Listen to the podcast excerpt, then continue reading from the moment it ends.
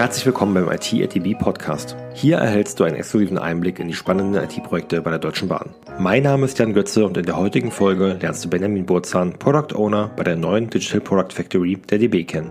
Bei der Product Factory beschäftigen sich ca. 60 Kollegen und Kolleginnen mit der Entwicklung von neuen digitalen Produkten. Es gibt ein Backend-Team, zwei native Mobile Development Teams und ein Lean-Team fürs Prototyping.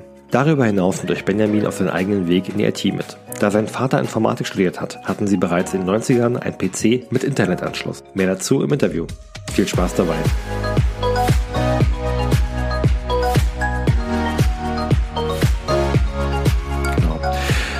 Super, dann würde ich sagen, ähm, starten wir.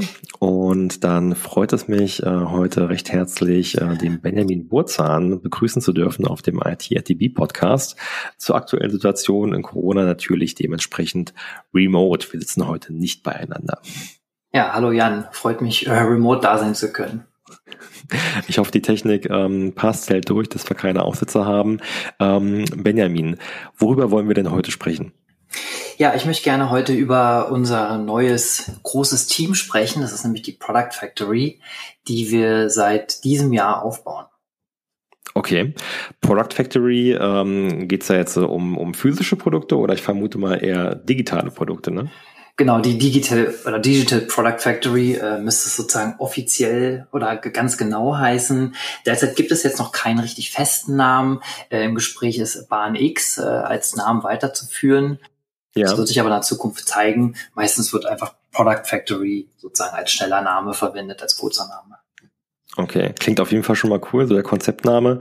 Bin ich gespannt, was wir in den nächsten Minuten ähm, dazu noch mehr von dir erfahren. Aber bevor wir ähm, in das Thema der Digital Product Factory äh, näher einsteigen, würde ich dich mal ganz kurz bitten, äh, dich nochmal vorzustellen. Vor allem, was du in dem Team äh, für eine Aufgabe hast, für eine Rolle und vielleicht auch ein bisschen was zu deinem Background ob du aus der klassischen ähm, Entwicklung kommst oder wie du deinen Weg in die IT gefunden hast. Ja, also ich bin äh, Benjamin Wurzan, bin jetzt 34 Jahre alt und im Grunde eigentlich als Kind schon in den Computertopf gefallen, weil mein Papa hat auch Informatik studiert und mhm. wir hatten halt in Anfang der 90er schon einen Computer mit Internetanschluss und ich habe, kann mich noch erinnern, wie ich in der Schule sozusagen die Buchstaben gelernt habe oder auf der Tastatur dann eben wusste, was ich wie drücken muss, ähm, beziehungsweise was die Buchstaben dann bedeuten. Also ich habe sozusagen mit dem Schreiben auch das Tippen auf der Tastatur gelernt.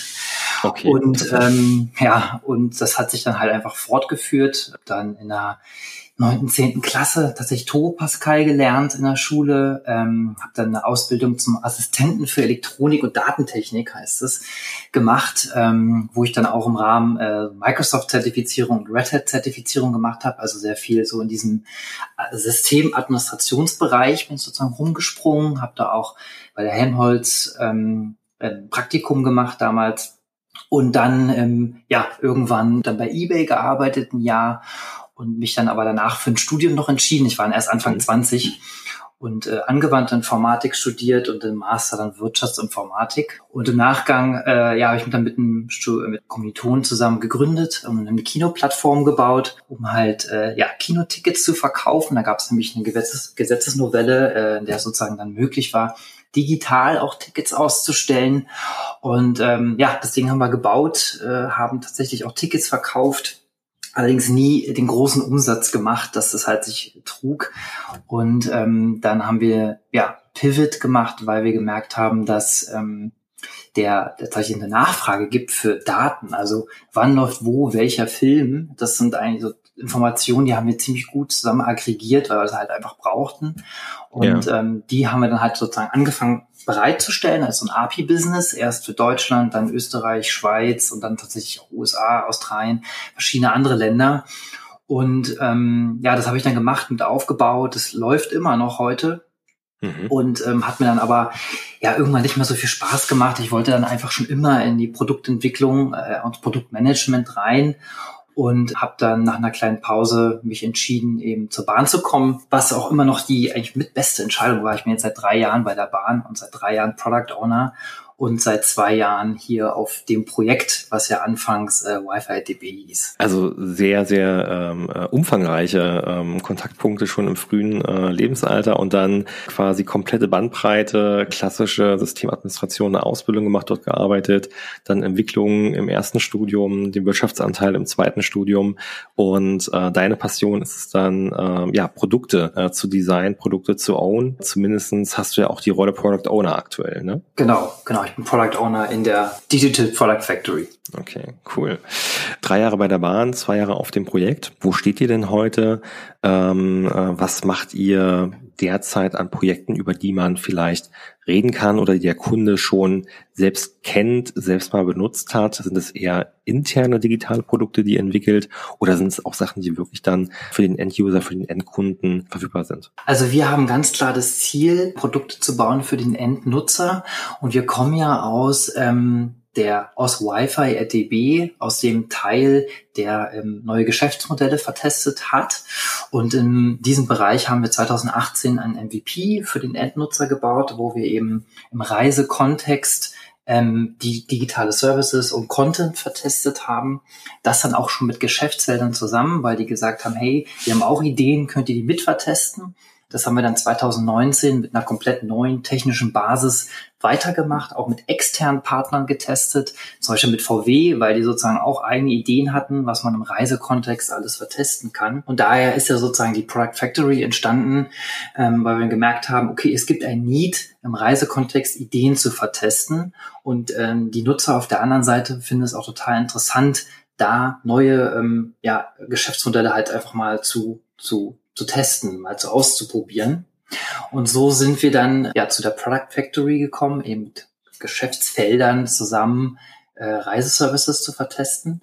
Und äh, einer der ersten Projekte, die wir da machen in diesem Rahmen, ist eben der Streckenagent, der ähm, neben dem DB Navigator sozusagen die Pendler, Pendlerinnen-App oder Pendler, eine App für Pendler, Pendlerinnen, ähm, den Streckenagenten von Regio und der wird jetzt von uns komplett neu, entwick neu entwickelt, auch ähm, sozusagen mit dem Hintergrund, das, was wir halt in den letzten zwei Jahren gelernt haben, wird da halt einfließen. Jetzt noch nicht in der ersten Version, aber dann und nach, wenn wir halt viele Dinge, die sozusagen funktioniert haben, da einbauen, damit wir halt ähm, ja einfach eine neue, tolle, moderne ähm, App von der Bahn bauen für Menschen, die halt jeden Tag zur Arbeit fahren. Und äh, wenn du sagst, ihr habt das öffentlich getestet, gab es dann irgendwie eine Art äh, Beta, wo sich dann ähm, ja Bahnreisende mit dran beteiligen konnten oder wie wart ihr da im Test unterwegs? Genau, also 2018, der erste MVP, der war Closed Beta, aber im Grunde konnte jeder, der den Link hatte, teilnehmen. Ähm, wir haben das hier intern verteilt, wir haben ähm, die Bahnbonuskunden angeschrieben, ähm, die haben mitgetestet. Dann gab es aber auch über die Mindbox äh, viele Leute, die eben ähm, ja mit die Web die App mit ausprobiert haben. Die Mindbox hatte auch so einen Tester-Pool, wo einfach Menschen, die Interesse haben, neue Bahnservices zu testen, einfach angesprochen werden können. Die haben wir mit einbezogen. Tatsächlich, das war echt toll, hat sich das auch ein bisschen verselbstständigt, weil man auch auf Twitter dann gesehen hat, wie, wie komplett fremde Leute davon mitbe äh, mitbekommen haben, dass die Bahn da was testet und die App unbedingt ausprobieren wollten. Also da, da haben wir gemerkt, da gibt es halt ein Rieseninteresse, so neue Sachen von der Bahn sich anzugucken. Und im letzten Jahr 2019 ich nehme mal als Beispiel mit Volkswagen, da haben wir ähm, ganz konkret die Fußballfans von VfL Wolfsburg angesprochen und von Eintracht Frankfurt. Die spielten zusammen, ich glaube, es war im Oktober gab es also das Spiel Frankfurt gegen Wolfsburg und wir waren sozusagen die, die Zubringer-App. Wir haben dann halt vorm Spiel Vorberichterstattung äh, in der App angezeigt und nach dem Spiel halt die Pressekonferenzen, äh, Nachberichterstattung und so weiter und so fort. Das heißt wirklich im Reisekontext den Fußballfan angesprochen und das wurde wiederum dann halt, sage ich mal, auch wieder als Closed Beta von Eintracht Frankfurt und von Wolfsburg selbst an die Fans verteilt. Prinzipiell kann aber eigentlich oder konnte halt auch immer jeder teilnehmen, der den Link halt hatte. Also wir hatten gar nichts dagegen, dass viele Menschen getestet haben.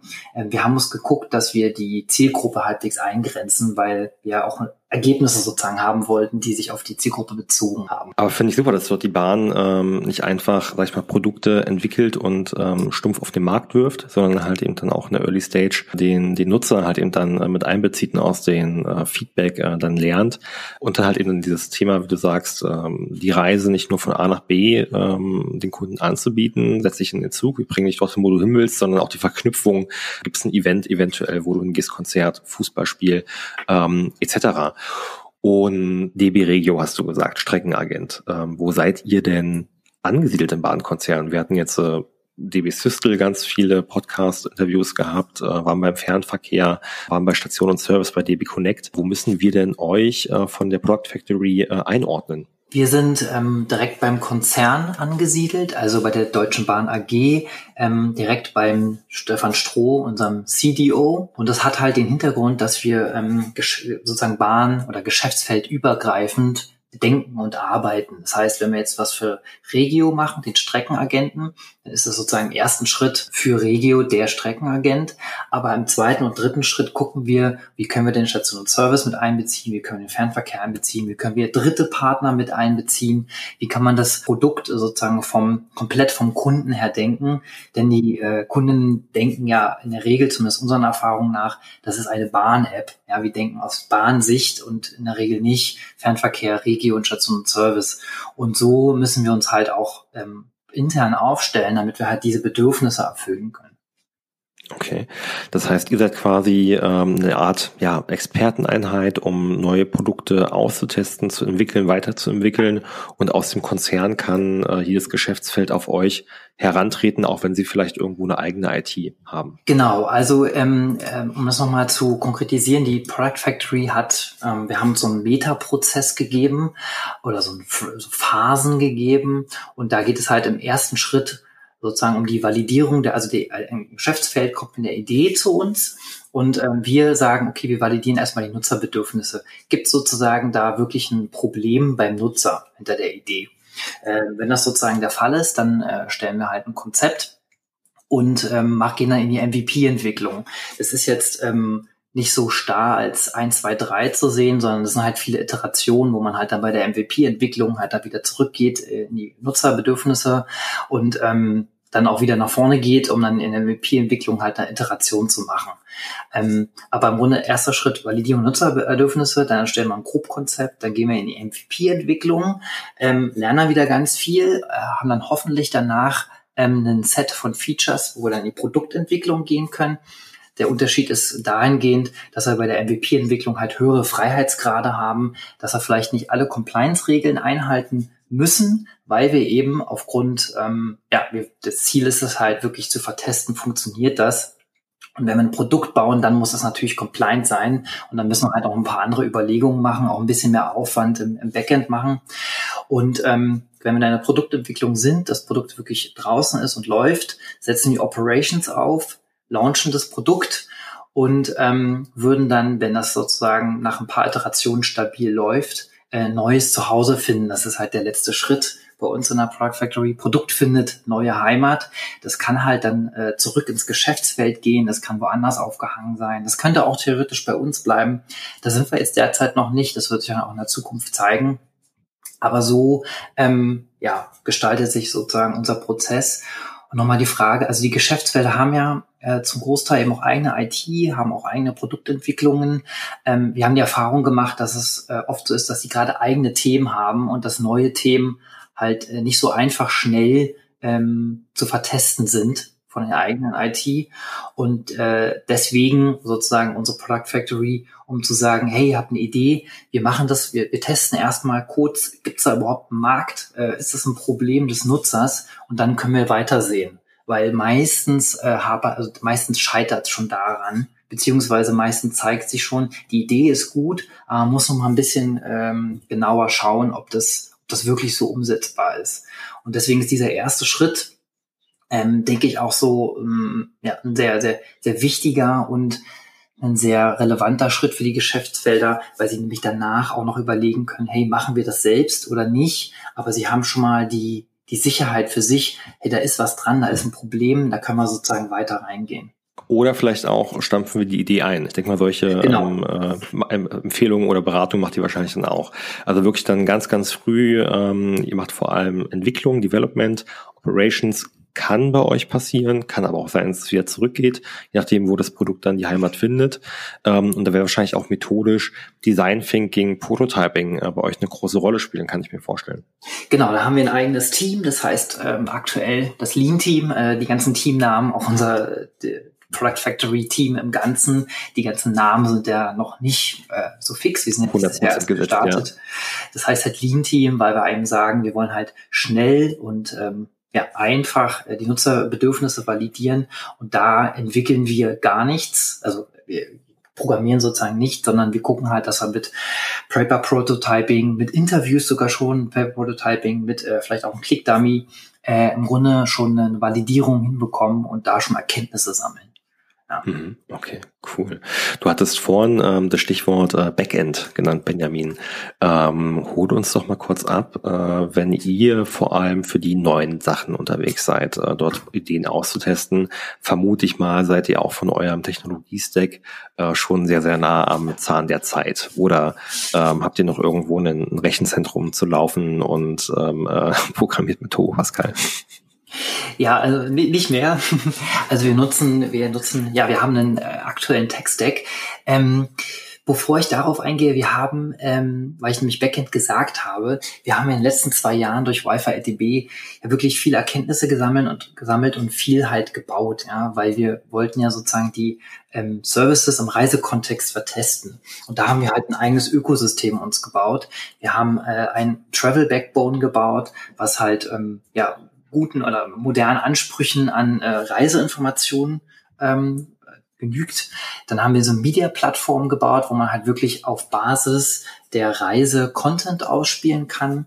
Ähm, auch auf Basis der Zeit und so weiter, also sehr, sehr kontextsensitiv Content aus, ausspielen. Ähm, wir haben ein Design System gebaut, dass wir eben ähm, eine App zwar haben, die äh, gewissen Regeln folgt, optischen Regeln folgt, aber auch wie funktioniert es. Ähm, und zusätzlich aber auch eine Webseite bauen können, die genauso oder fast genauso aussieht und den gleichen Regeln folgt. Und wenn wir jetzt den Streckenagenten bauen zum Beispiel, dann wird es halt auch wieder dieses Designsystem benutzen. Das heißt, wir entwickeln sozusagen eine Designsprache über alle unsere Produkte hinweg.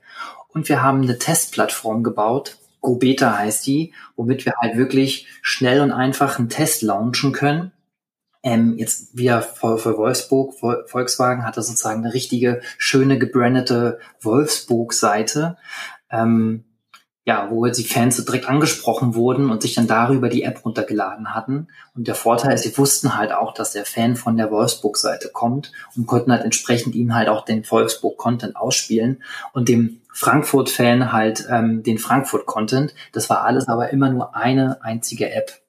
Ja, das ist halt der, der, unser Ökosystem, was wir gebaut haben. Und der Tech-Stack, das ist halt ja AWS. Wir haben ein Kubernetes-Cluster, wir nutzen äh, Node.js bzw. TypeScript. Ähm, wir haben jetzt im Frontend Kotlin und Swift, also für Android und Swift, äh, für Android und iOS.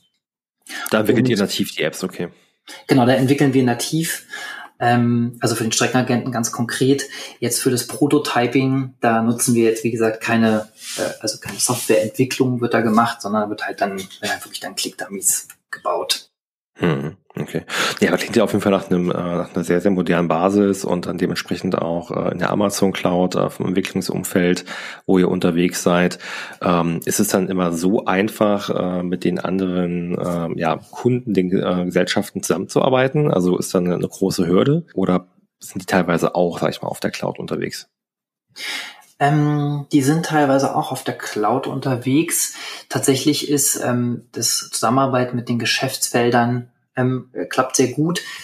Ähm, aber die, also die technische Zusammenarbeit ist sozusagen nicht das Problem, wenn man jetzt von, von Themen spricht, die ähm, noch, noch sozusagen noch geübt werden müssen, sondern geht es halt oft auch darum zu erklären, also einigen Geschäftsfeldern zu erklären, was machen wir und was ist eigentlich unser Ziel.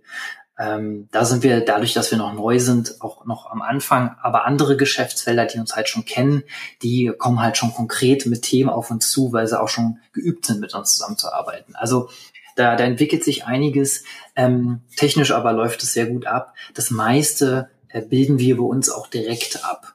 Ja, weil wir im Grunde, ähm, ich sage jetzt mal, in so einem Joint Venture arbeiten. Das heißt, dass wir mit dem Geschäftsfeld zusammen ein Team bilden. Ja, also von uns kommen ein paar Leute zusammen, vom Geschäftsfeld kommen ein paar Leute zusammen, die bilden ein Team, die können selbst die Entscheidungen treffen und ähm, nutzen dann auch erstmal unsere AWS. Und wenn dann am Ende das Produkt Neues zu Hause findet, dann würde man dann so gesehen äh, den Account dann unter den AWS-Zugang sozusagen umziehen. Ähm, das wäre sozusagen eine Möglichkeit. Es könnte bei uns aber auch bleiben. Das sind so Themen, die werden sich halt dann in der Zukunft auch zeigen, wie es am besten funktioniert. Wie viele Leute braucht man für sowas, für so eine Product Factory? Ich habe jetzt so rausgehört aus dem Kontext, ihr habt zwei separate Entwicklungen für die Apps nativ, also irgendwie iOS und ein Android-Team. Ihr habt ein Backend, Ihr habt ein äh, Lean-Team, was dann, sage ich mal, äh, schon vor, bevor irgendwie Code entwickelt wird, Ideen und Produkte ähm, entwickelt, vertestet. Von was für einer Größe sprechen wir da? Also insgesamt sind wir 60 äh, derzeit. Das Streckagent-Team, ja, das Streckagent-Team, da ist, glaube ich, knapp 20 Leute ähm, drin. Allerdings sind das dann ähm, auch Menschen von, von Regio. Äh, das Lean-Team ist ganz lean aufgestellt, äh, mit fünf Leuten derzeit. Das wird aber, denke ich, auch noch ein bisschen äh, dann wachsen, äh, wenn halt mehr Themen auf uns zukommen.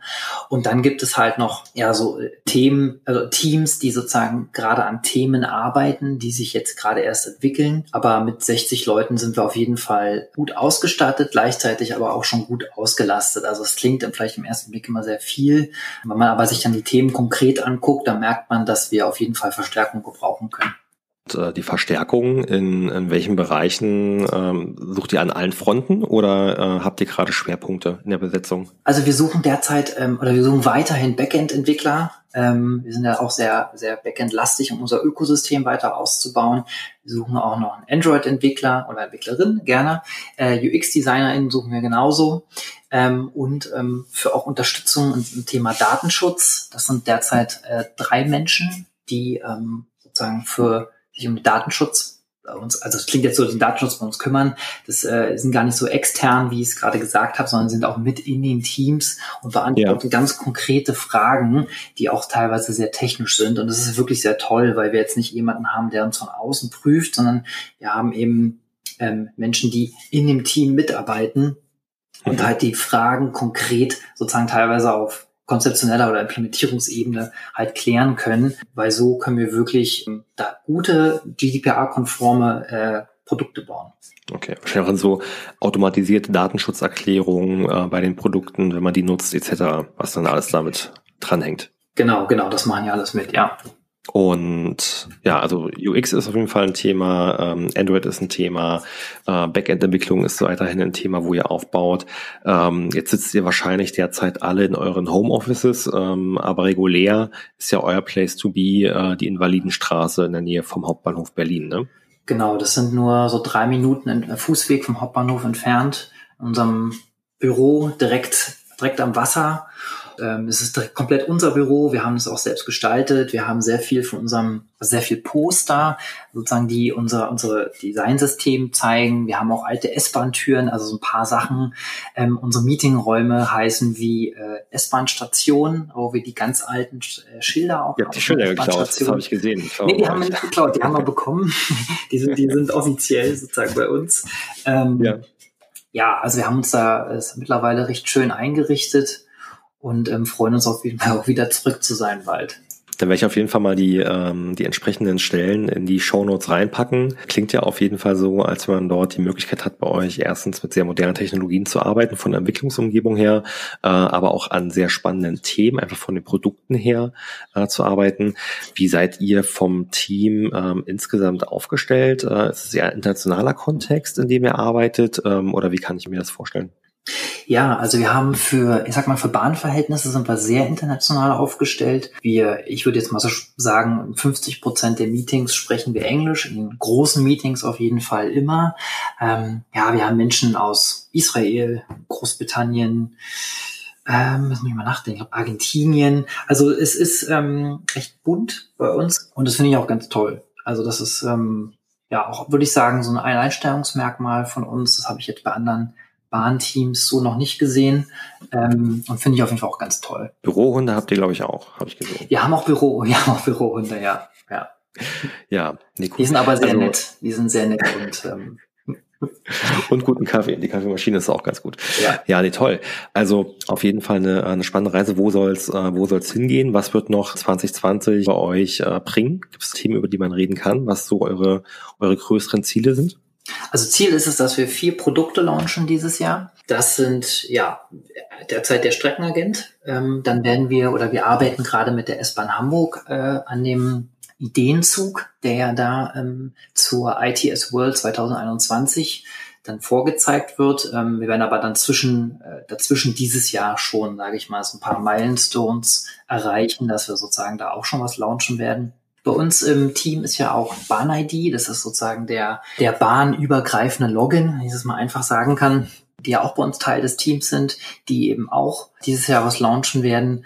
Und ähm, ja, das sind jetzt drei Projekte. Ähm, es gibt auf jeden Fall noch weitere, die äh, in der Pipeline sind, wo wir auch schon ähm, vielleicht dieses Jahr was sehen werden.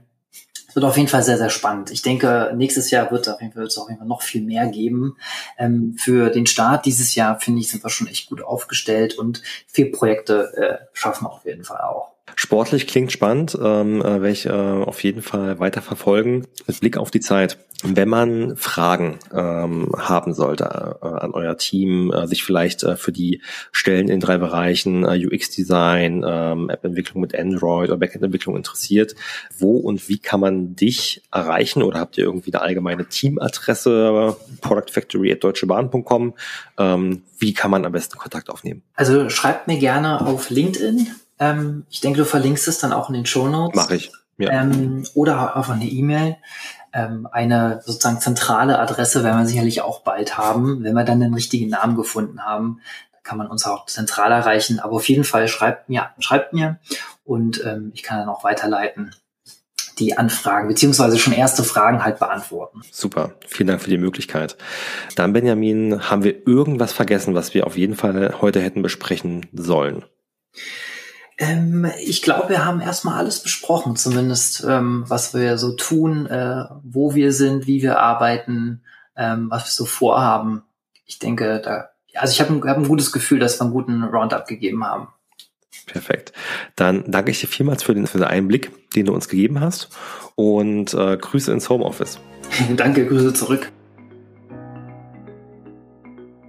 Wenn auch du neue digitale Produkte auf die Schiene bringen willst, dann schau jetzt vorbei auf karriere.deutschebahn.com.